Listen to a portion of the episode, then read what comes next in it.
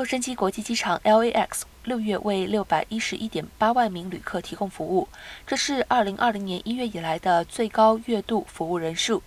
比去年同月增长百分之二十五点二。其中，国际旅客人数达到一百六十二点一四万人次，而去年此时的国际旅客人数只有七十六点一五万人次，涨幅达百分之一百一十二点九。国内旅客数为四百四十九点六五万人次。